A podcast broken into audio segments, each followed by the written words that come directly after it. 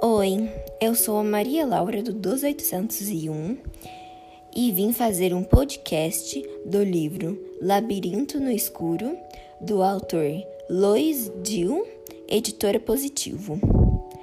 Nicholas é o protagonista dessa história.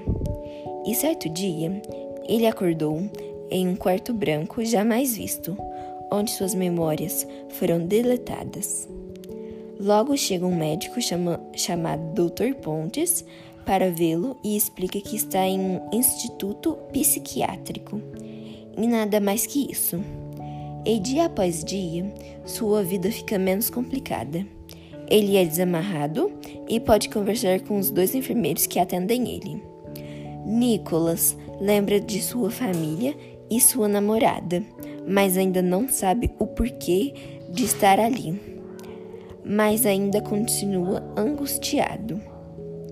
No final da história toda, ele descobre que era um morador de rua e que foi acolhido pelo Dr. Pontes para tentar mudar o seu passado, mas não conseguiu.